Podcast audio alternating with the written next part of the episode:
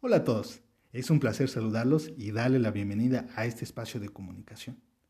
Y el día de hoy pretendo realizar una campaña de difusión acerca de una labor que verdaderamente vale la pena compartir con ustedes.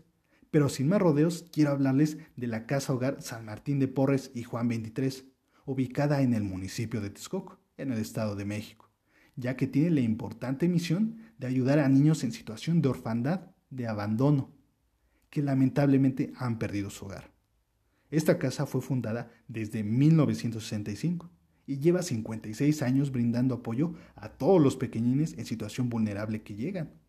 Actualmente es dirigido por la Congregación de las Hermanas Dominicas, encabezado por la Madre Inés, ya que ella es la directora de este lugar y tiene a su cuidado a más de 60 niños.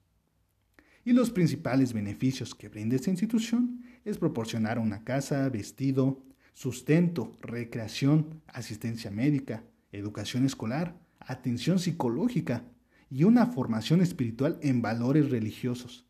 Pero sin duda, el mayor beneficio consiste en brindarle a los niños todo el cariño que en algún momento no les fue posible recibir.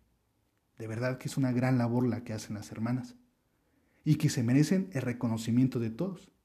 Es por ello que les comparto esta información, para que conozcan esta realidad que se vive en Texcoco. Asimismo, esta difusión es en beneficio de la casa hogar, debido a que está pasando por un momento de necesidad, ocasionado por la actual pandemia, ya que han disminuido los donativos, porque los benefactores se han quedado sin trabajo y suspendieron sus donativos. Por esta razón, los invito a que se unan a esta noble causa y en la descripción de este video dejaré información de esta institución, como su ubicación, contactos, redes sociales y números de cuenta, para que sea posible lograr esta ayuda, ya que se puede aportar con cosas muy básicas, como alimentos, artículos de aseo personal, de limpieza, productos no perecederos, para que de esta manera se pueda ayudar a mejorar esta situación tan difícil que se está viviendo. Y espero que puedan compartir este video para que llegue a más personas.